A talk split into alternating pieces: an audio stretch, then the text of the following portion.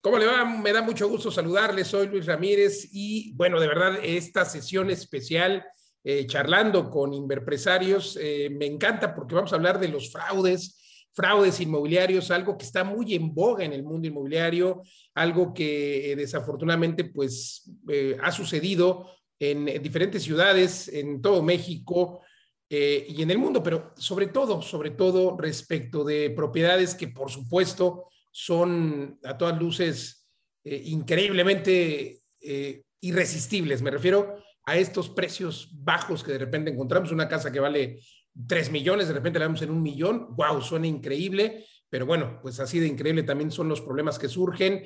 Eh, todo este tema de los fraudes ha derivado y ha traído como consecuencia incluso la creación de esta famosa NOM 247, de la que todo mundo está hablando, a la que todo el mundo le está huyendo, pero que me parece que es buena. Sí es cierto, por un lado, que le pone ciertos eh, requisitos extra a los desarrolladores, a los inmobiliarios, pero bueno, al final, al final me parece eh, una buena norma, que, que, que, además es de aplicación general en toda la República, pero eh, aún con esta norma, el gran problema es que los compradores no van con un desarrollador, no van con un inmobiliario, sino tratan de hacer las cosas por su cuenta. ¿Hasta cuándo los compradores entenderán que formar patrimonio, pues es cosa de ir con un experto, de alguien que tenga, pues no, no tenemos licencia inmobiliaria en todo el país, algunos, algunos estados sí, pero eh, esa es otra reflexión, ¿no? También en otros países, eh, por supuesto que existe la famosa licencia inmobiliaria.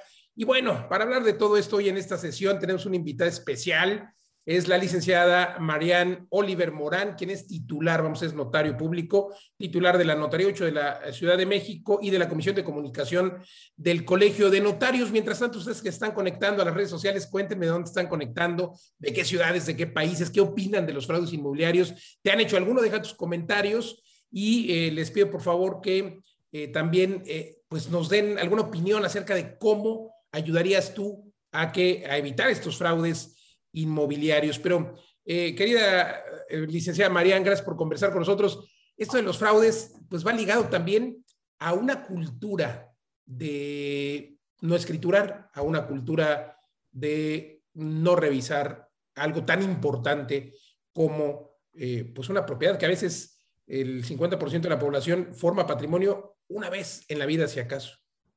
Así es, Luis. Eh, ¿Cómo estás? Muchas gracias por la invitación otra vez y muchas gracias a todo tu auditorio.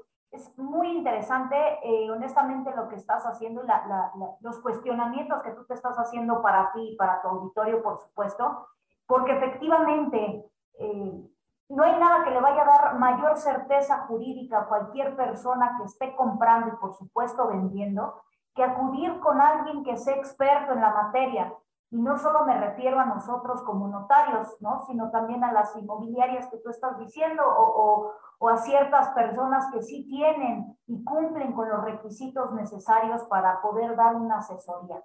Al final del día, siempre van a acabar en una notaría porque eh, la formalidad de comprar un inmueble en la Ciudad de México y en la República es en escritura pública porque además genera impuestos, porque hay que inscribir en el registro público para que surte efectos frente a terceros, y bueno, no se puede hacer más que a través de eh, un notario público con algunas salvedades, que bueno, no creo que sea tema de nosotros, pero sí hay ciertas salvedades.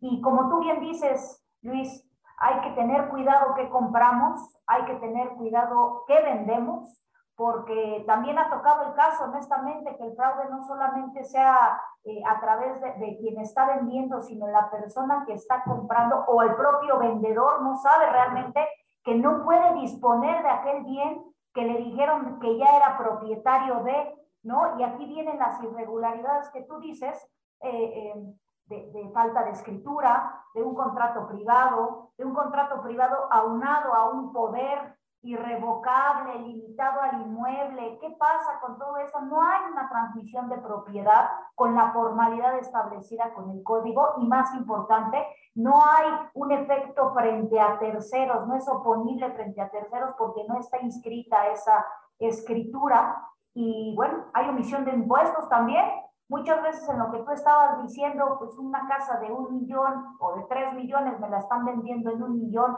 en los famosos remates judiciales. Cuidado, ¿qué pasa con los impuestos? Hay, hay unos impuestos que están omisos que te los, se los vamos a tener que calcular, enterar y retener, por supuesto, y además en la mayoría de esos casos traen, eh, como ya son impuestos que se generaron con anterioridad, pues traen actualizaciones y recargos, realmente resulta mucho, muy oneroso sin que lo tengan esto contemplado y a qué orilla las personas muchas veces a no escriturar, ¿no? A seguir en esa informalidad que, que, de verdad genera unas historias de terror.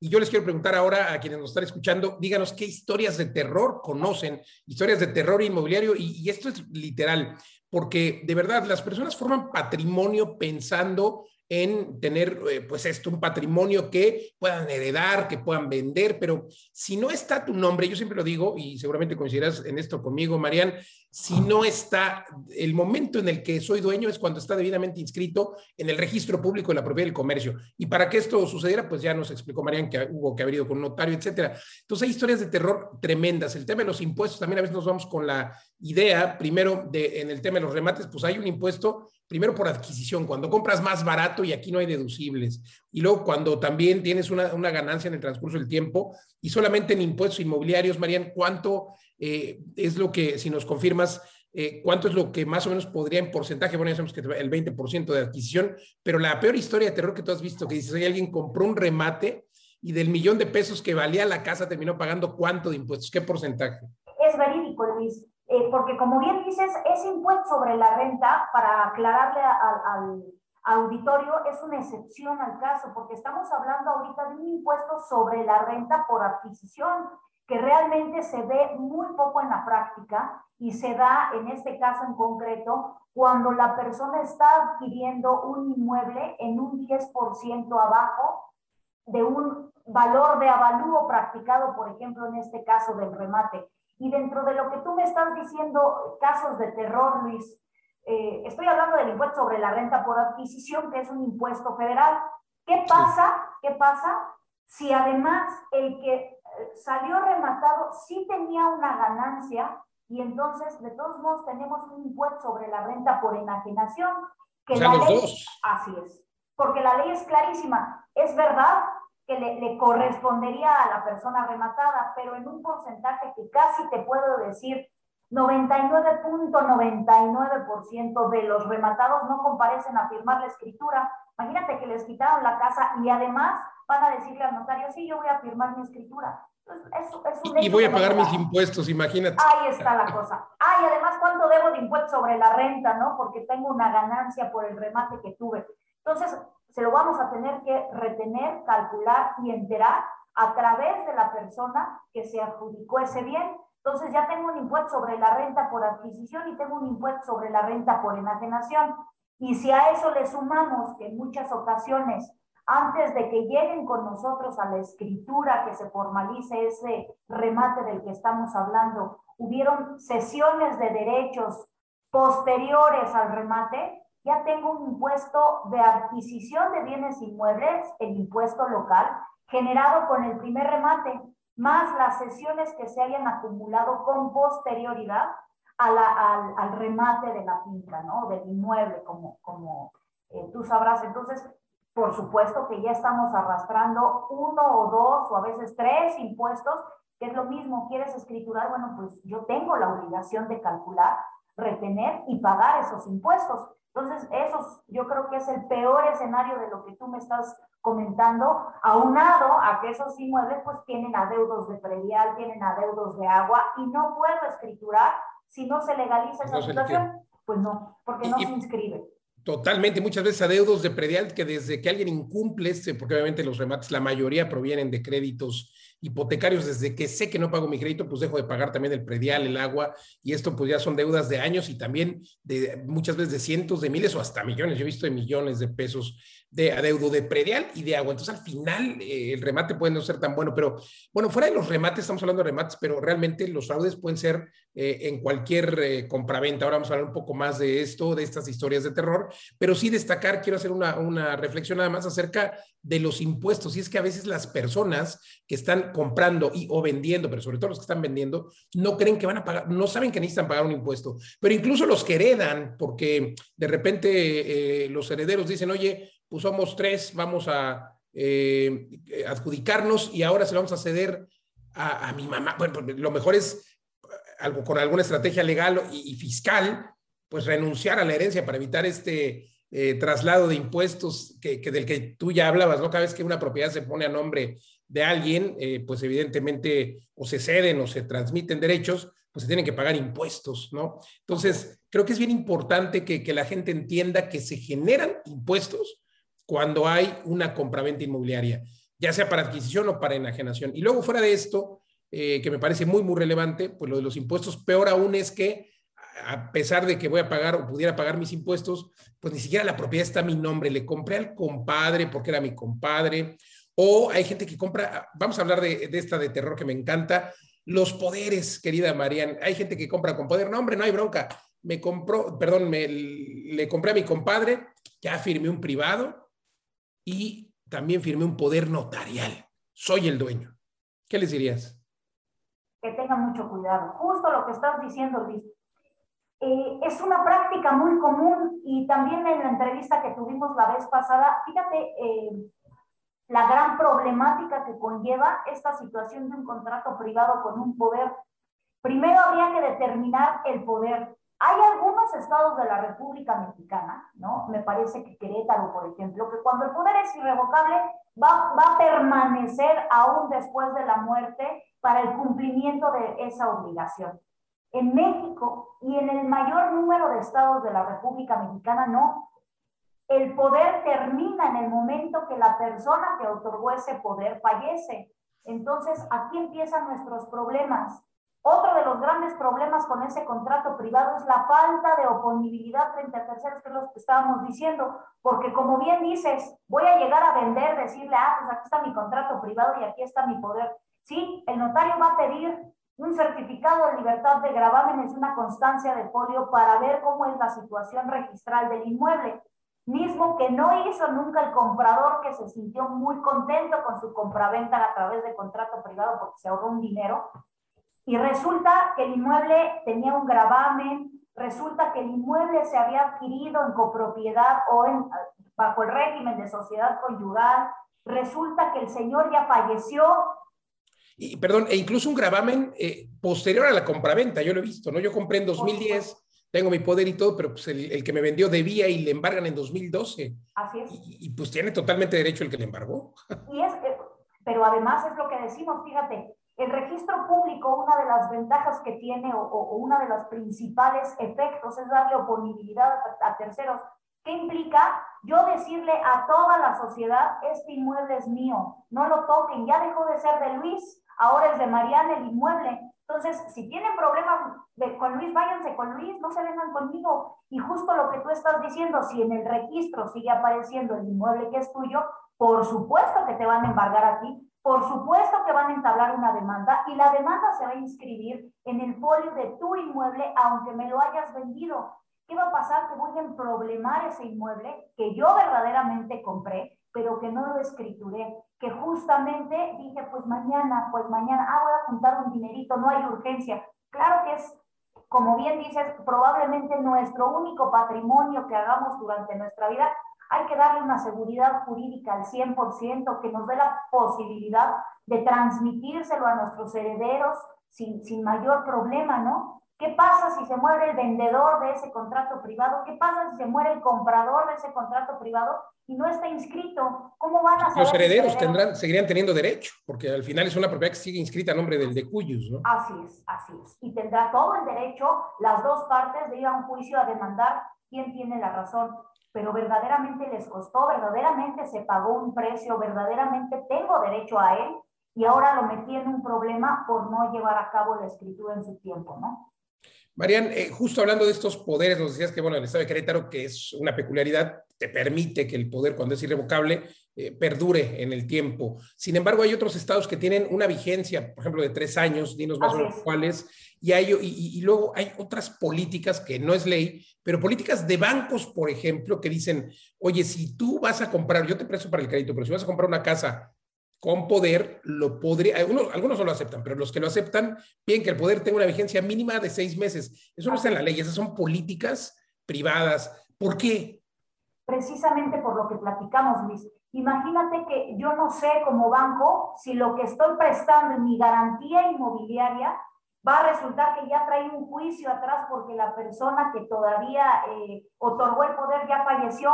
Hoy realmente eh, tenemos afortunadamente un registro de, de poderes. No obstante, no hay manera muchas veces de saber si la persona que otorgó el poder falleció. Entonces, se sigue cubriendo los bancos, el Infonavit, por ejemplo, diciendo, a ver, espérame, a mí tráeme un poder de mínimo un año, mínimo seis meses, para yo por lo menos saber que hace seis meses esta persona estaba viva. Porque efectivamente el poder, cuando comparecen conmigo a través de un apoderado, tienen la obligación de declarar que la persona que otorgó el poder tiene facultades, es capaz, vaya, que tiene personalidad jurídica todavía para celebrar ese acto jurídico.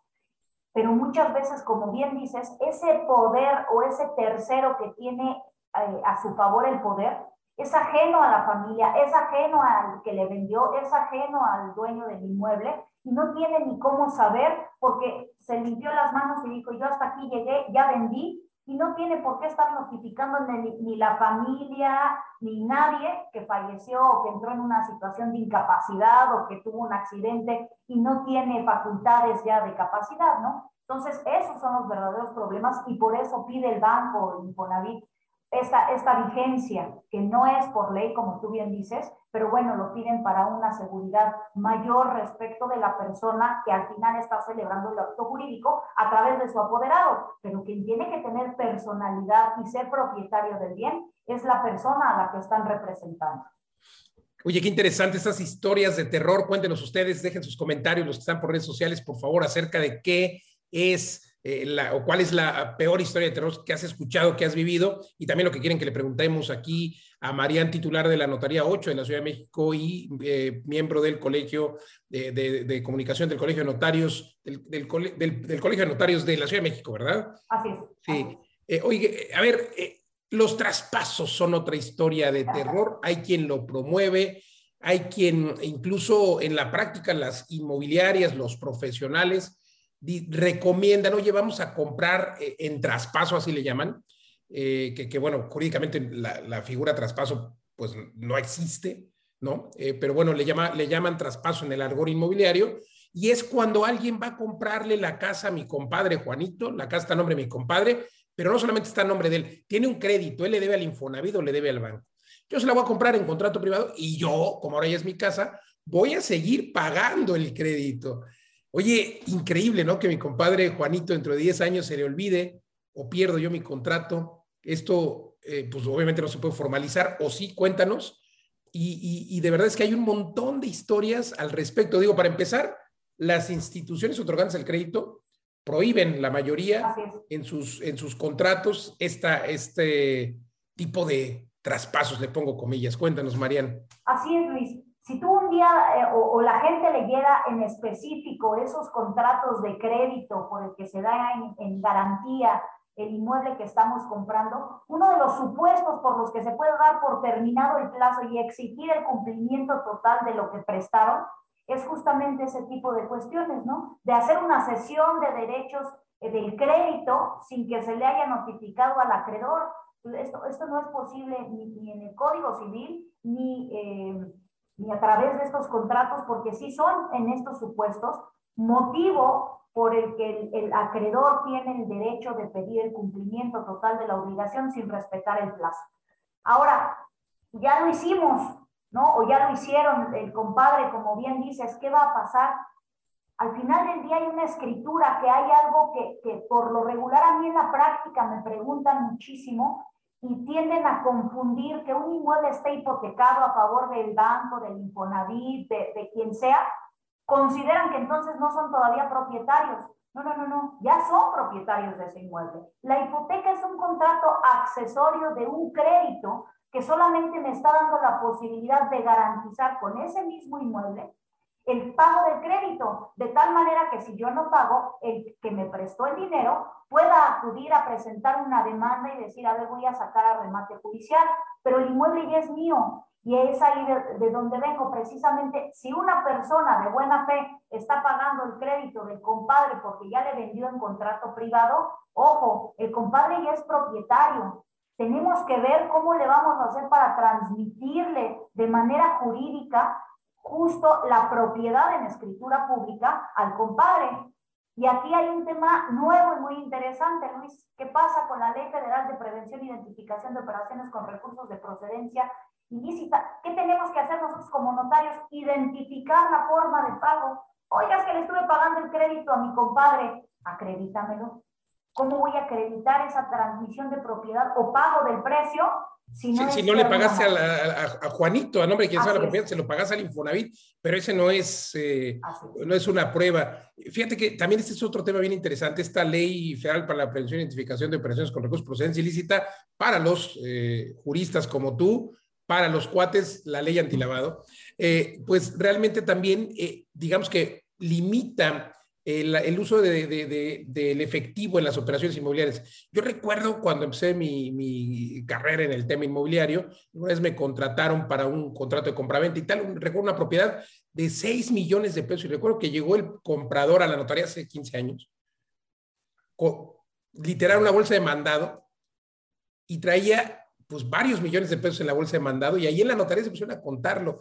Eso hoy no se puede, está limitado, son temas eh, otra vez fiscales eh, o de fiscalización que las personas no conocen, porque también eh, no solo está limitado y topado el uso de efectivo, si nos confirmas los montos, por favor, también recordarle a la audiencia que a veces yo quiero comprar la casa, yo, yo se la quiero comprar a, mis papás o a mis chamacos, ponerla a su nombre, no se puede porque el dinero no está saliendo de su cuenta. Cuéntanos. Así es, Luis. La cantidad de dinero que tú decías son 8.025 UMAS, la unidad de medida y actualización. No pueden pagar más en ese efectivo, independientemente de que no se pueda pagar más de esa cantidad de dinero. Son como 700 mil pesos hoy, ¿no? Aproximadamente, sí. Este, habría que hacer la convención, conversión, aquí lo tengo si quieres el dato exacto, con todo gusto. Ah, no te preocupes. Pero sí, aproximadamente. Y la cuestión es eh, que de todos modos yo voy a tener que dar un aviso al SAT y a la UIF eh, de cómo se pagó el dinero. Entonces, de todos modos se van a enterar si, yo, si las personas pagaron 100 mil, 200, 300 mil pesos en efectivo, que realmente hoy lo que se busca es eso, ¿no? Evitar todo este tipo de falta de fiscalización y bueno, eh, pues no, no, no es, así es, no es, no es tan fácil ni tan, ni tan cómodo. El notario siempre va a tener que dar un aviso cuando el valor de la inmueble sea mayor de, de eh, 16 mil UMAS, voy a tener que dar ese aviso a la UIF para decir, aquí en mi oficina se llevó esta operación, es una operación que tengo que dar información, cómo se pagó, eh, cuáles fueron las transferencias, a qué banco, de qué cuenta y a dónde fue. Entonces, eso es lo que se tiene que hacer. Y aquí tomo el tema de lo que tú me estás diciendo justamente, Luis. ¿Qué pasa eh, si yo estoy comprando un inmueble y digo, pues póngalo a nombre de mi hijo? ¿Se puede? Sí, sí se puede. ¿Qué es una donación?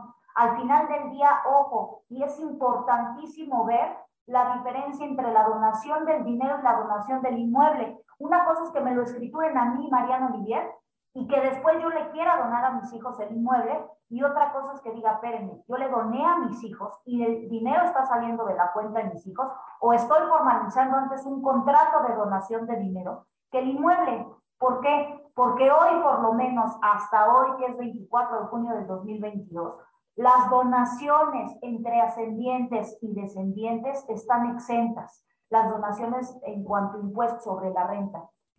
También me aplicaría esta exención si yo le dono el inmueble a mi hijo, pero ojo, el impuesto de adquisición de bienes inmuebles, que es un impuesto local, de todos modos lo voy a generar. Así es y no se traslada o no se paga un impuesto por el dinero. Entonces, asesórense antes para ver qué hago primero, ahora sí que qué fue primero el huevo o la gallina.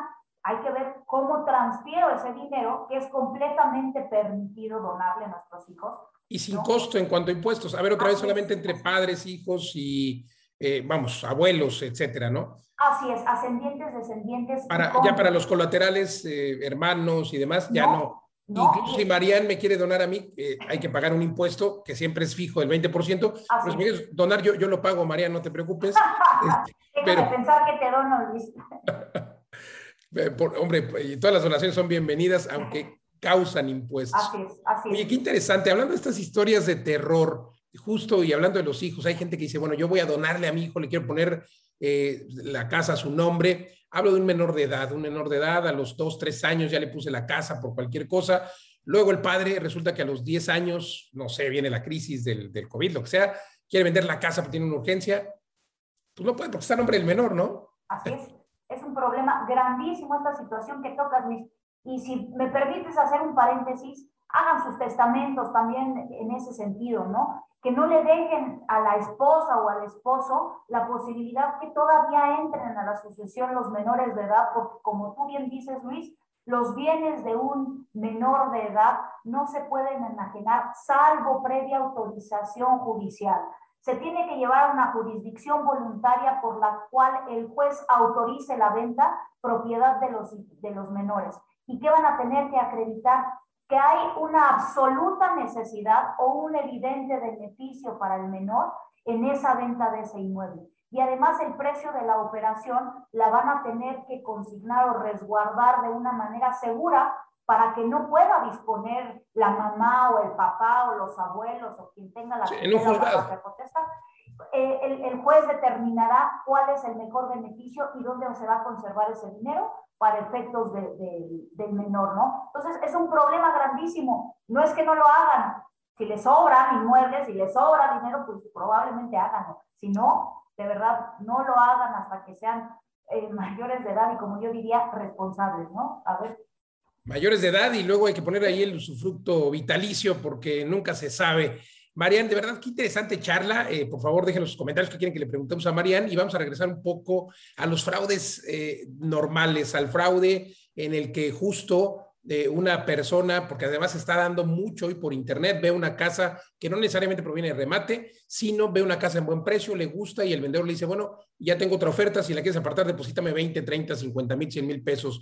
Esto lo hacen justo con el objetivo de tener ese, ese monto y luego desaparecen ¿Qué recomiendas hacer eh, cuando a alguien le interesa comprar y o vender? Porque también de repente puede haber un eh, comprador que dice, oye, vamos a, te compro la casa de 5 millones, esto yo es una historia de terror que he visto, 5 millones, pero te voy a dar nomás 10 mil de apartado, 10 mil pesos de apartado y comparecemos al notario el próximo 20 de julio a las 10 de la mañana.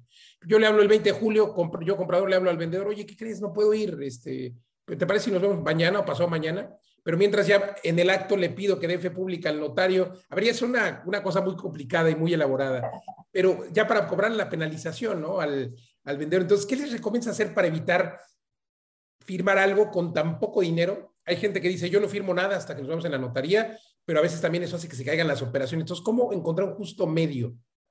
Mira, Luis, yo lo primero que haría, eh, en el caso que tú me dices, si no puedo concurrir a la notaría, si hay alguna cuestión de premura o verdaderamente una oferta que me esté llamando la atención, el registro público me va a dar solución a muchas cuestiones, Luis. Lo primero, nada más, por lo pronto que me enseñe, no el original, porque la gente todavía tiene eh, una idea que si traigo mis escrituras ya estoy regalando mi casa. Tampoco es una situación así. Pero bueno, la gente desconfía muchísimo en enseñar o en exhibir o, o, prestar las escrituras, tiene cada quien sus motivos, ¿no? Pero lo que sí es por lo menos una copia. Y le digo a todo tu auditorio, siempre la copia de la escritura va a tener que venir los datos de inscripción. Hoy Hoy el registro público de la propiedad se maneja por unos folios electrónicos, folio real electrónico, donde en la mayoría de los casos puedo pedir una información muy rápido de cuál es la situación del antecedente registral de ese bien inmueble que me están vendiendo. ¿Qué voy a ver ahí? Que el que dice que es dueño es dueño, que no tiene ningún gravamen, si estaba casado o soltero cuando adquirió el bien inmueble, si hay algún aviso preventivo que damos nosotros como notarios cuando vamos a otorgar una escritura, o bien si hay algún otro preventivo, por ejemplo, de una presentación de una demanda que se esté llevando contra la persona titular del inmueble, lo que nos va a abrir o le va a abrir a, las personas que estén interesadas en ese inmueble un panorama jurídico mucho más grande de cuál es la situación del bien que quieren comprar. Entonces, lo primero que yo haría es, es esto que estamos comentando, ¿no? Para ver que no tenga gravamen, que quien me vende es quien dice ser, cómo lo adquirió, soltero, casado, o si me dice, no, pues es que era de mi papá, pero ya murió, yo soy el único heredero. Espérame, ¿quién lo dice? No, no, ya casi llevo la sucesión. Bueno, ojo con todos esos datos, ¿no? Con todos estos datos, y entonces antes, esto es antes de firmar y de dar dinero. Ya, ya que revisé esto, ya que tengo todos estos datos, ahora sí puedo elaborar un contrato que igual, aunque todavía no es escritura, también se puede celebrar eh, en una notaría. Eh, no te entendí tu pregunta, Luis. El contrato privado, eh, digo, usted, podemos utilizar una notaría sin que sea escritura pública ah. para, para, celebrar un contrato privado o una promesa de compraventa. Sí, te platico, Luis. Nosotros, por ley, ley del notariado, nos prohíbe ratificar, por ejemplo, contratos privados. ¿Por qué? Porque nosotros, eh, cualquier contrato privado, cualquier contrato de compraventa genera impuestos y tiene que constar en escritura pública. Entonces, a nosotros la ley del notariado nos dice, oye, notario, deja de conocer una ratificación, no se puede otorgar ante un contrato privado porque la forma es la escritura pública, pero un contrato de promesa es posible.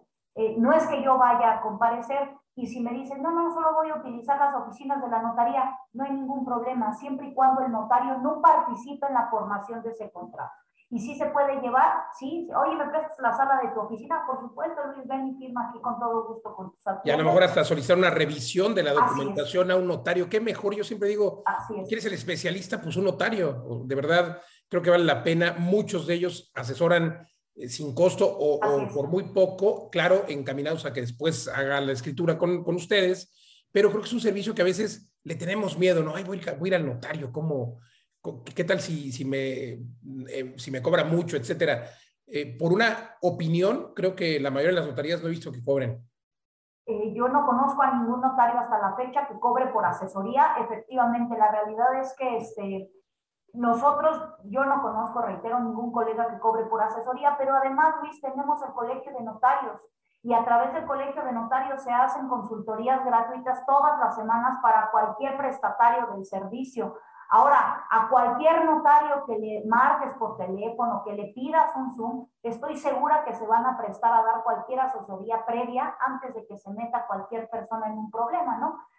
Una cuestión de sucesión, decir, oye, si la quiero vender, nada más primero asesórame qué tengo que llevar, porque como bien dices, estamos tratando de proteger al comprador, pues ¿qué pasa si el vendedor firma un contrato privado pensando que puede disponer, porque es el único y universal heredero del abuelo?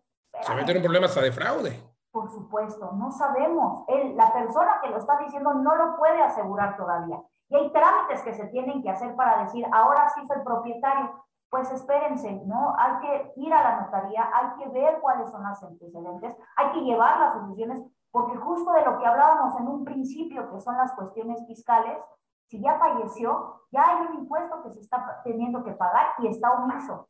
¿Qué pasa si no es una sucesión, sino era del abuelo, que el abuelo le transmitió al papá?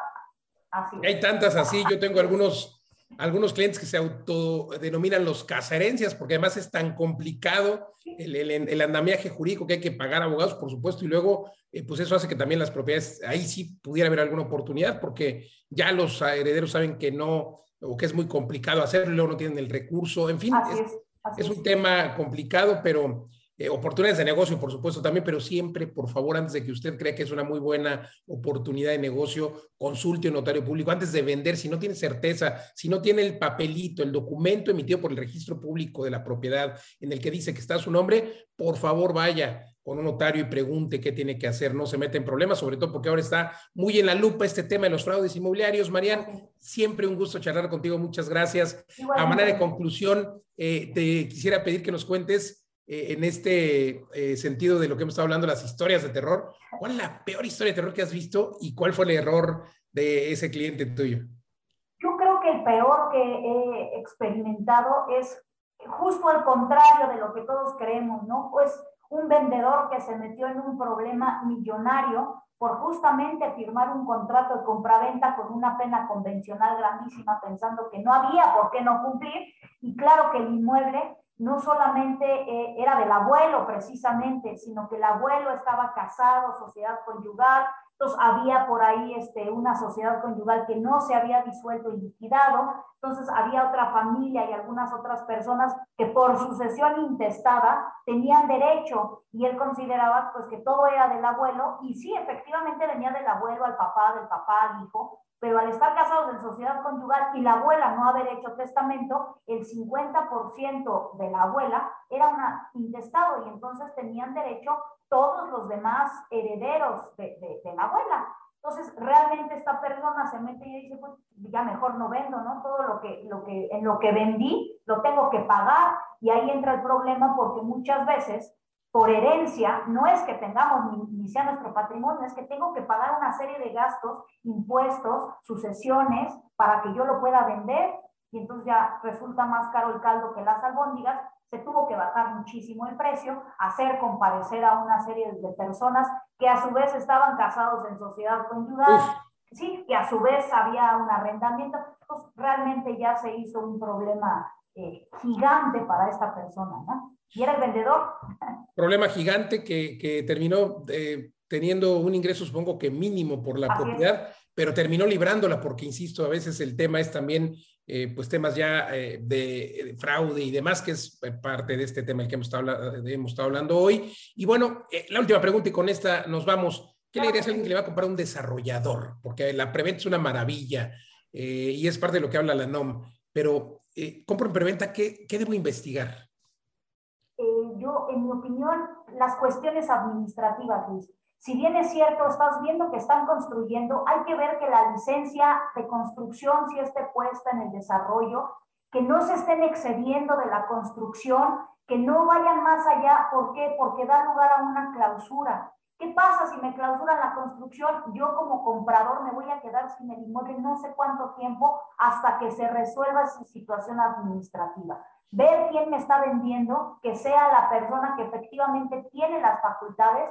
Y ojo, hoy la mayoría de las inmobiliarias bien hecho lo hacen a través de contratos de promesa de compraventa, ¿no? Que no es eh, la misma obligación que se tiene cuando ya es un contrato de compraventa propiamente. Entonces, ver y no dejarlo. La gente tiene, ah, ya compré, ya estoy pagando mensualmente. Sí vayan y vean los papeles, sí vayan y vean las cuestiones administrativas, que Secretaría de Desarrollo Urbano dio un permiso para construir 10 pisos y que efectivamente la licencia dice 10 pisos, que no se esté excediendo, que haya toma de agua, que la luz sea factible en ese lugar, porque da lugar muchas veces a una clausura de construcción y yo creo que el problema de la preventa más grande que puede dar es la clausura de esa eh, construcción, ¿no?